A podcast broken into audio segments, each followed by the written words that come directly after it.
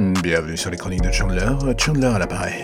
Que puis-je faire pour vous aider? Ah oui, ça y est, j'ai trouvé, vous voulez un podcast. Un podcast délicat, fait aux petits oignons, plein d'amour, et dirigé vers vos oreilles. Alors là, j'ai envie de dire, j'ai tout ce qu'il faut, et justement, ça commence maintenant.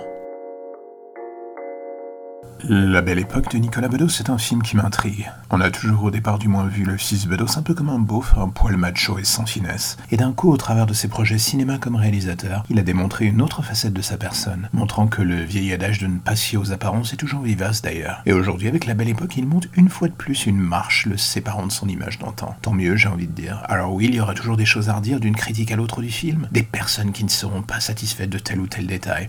La vie est ainsi faite. Mais ce que j'aime chez Nicolas Bedos comme réalisateur, et qu'il se remet d'une certaine manière un peu en cause à chaque film, à chaque projet, à chaque livre, à chaque spectacle ou autre. Il va là où on ne l'attend pas toujours et reste fidèle à une ligne créative, douce amère, dirons-nous, et un peu en dehors du système actuel. Ok, cela ne va pas l'empêcher de réaliser le prochain OSS, mais comme on dit, il faut bien vivre aussi un peu. Et du coup, vous allez me dire, mais de quoi parle ce film La Belle Époque? Victor, un sexagénaire désabusé, voit sa vie bouleversée le jour où Antoine, un brillant entrepreneur, lui propose une attraction d'un genre nouveau, mélangeant artifices théâtraux et reconstitution historique. Cette entreprise propose à ses clients de replonger dans l'époque de leur choix. Dora la muse de Nicolas Bedos, est toujours au rendez-vous. Au fil du temps et des coups de griffe, les deux sont devenus artistiquement inséparables. Une relation créative qui dure et fonctionne à l'écran, peut-être dans la vie, on ne sait pas.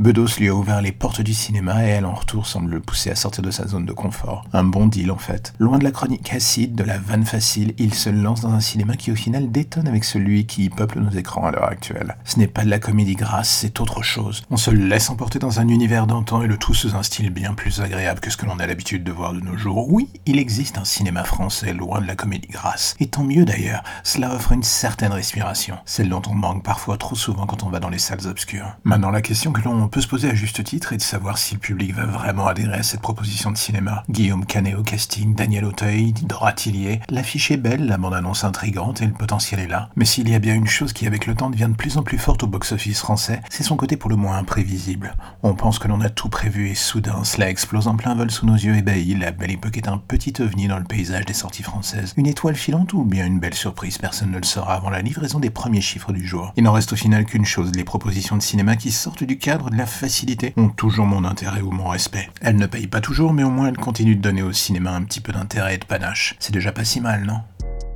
Et voilà, encore un épisode des Chroniques de Chandler qui se termine. Alors j'espère que ça vous a plu, j'espère que vous avez été intéressé, j'espère que vous serez proactif et que vous en parlerez partout. À vos femmes, à vos enfants, à vos parents, à vos grands-parents, à vos amis, à vos ennemis, que vous laisserez des étoiles sur Apple Podcast ou tout autre moyen de communication permettant de faire croître ce petit podcast. Et là, j'aurais envie de vous dire, je vous en serai gré, je vous en serai forté, je vous en serai reconnaissant jusqu'à la fin des temps. Ou alors jusqu'à demain matin, jusqu'à ce que le prochain numéro arrive. Allez, à bientôt.